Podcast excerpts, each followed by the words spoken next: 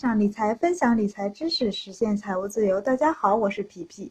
投资之前呢，要对自己的风险承受能力做一下测试。这个呢，在网上都有，搜一搜呢，做一下，别高估了自己的风险承受能力。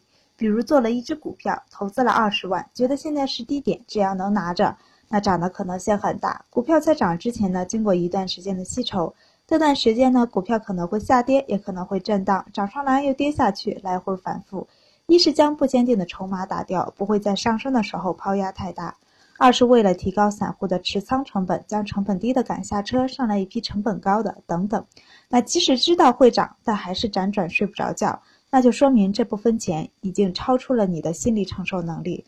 要做到，即使赔光了，也满了也能满不在乎的吃喝睡觉。一般很多人呢都想要买激进型的基金，涨得快，收益大。没有一只基金是恒涨的，很多基金都是避免不了系统性的风险，就是大环境整体是下跌的，比如去年下半年股市逆转，股票齐跌，基金也是难逃这种风险。再比如离我们最近的一次，上一周大盘创业板、中小创都有一天呢是大跌，大部分基金也是一样大跌。那激进型的基金涨得快，跌得也快。所谓的激进型基金呢，就是波动大。也要清楚的知道自己的年龄，如果已经快退休了，就不要做太刺激的投资，别把养老金都赔进去，得不偿失。即使再有投资方法，也要看时候。比如一只投资于股票的混合型基金的定投，那虽然它的平均年化收益率要比其他的要高，但是这是要有一定的时间的。如果市场行情不好，它可能几年都涨不上来。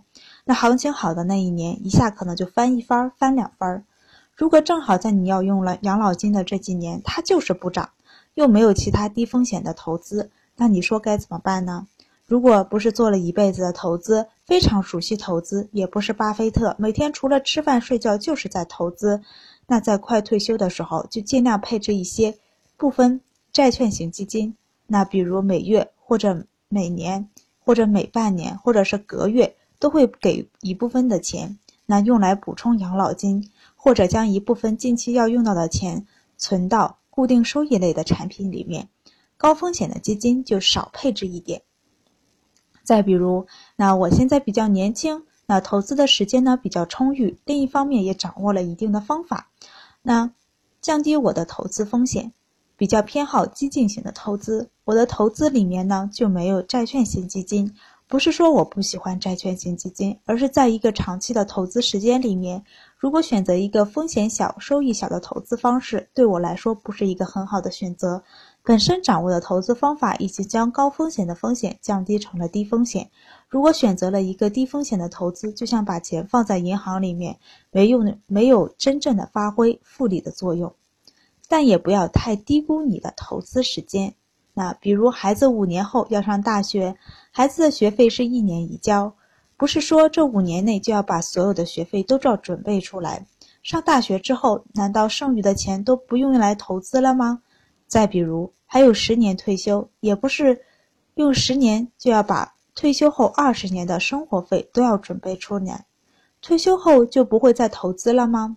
也许十年、五年之后，自己的收入明显增多，投资还会继续。只是在快要到达指定年限的时候，就调整一下自己的投资方案，一部分的中低风险，一部分的高风险。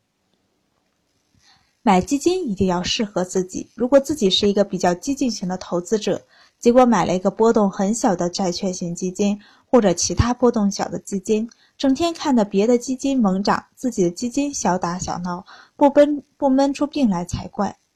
那如果一个比较保守的投资者买来一只激进型的基金，整天的大起大落，晚上怕要都要被惊醒了。那投资呢，虽然能带来资产的升值，但一定要理性。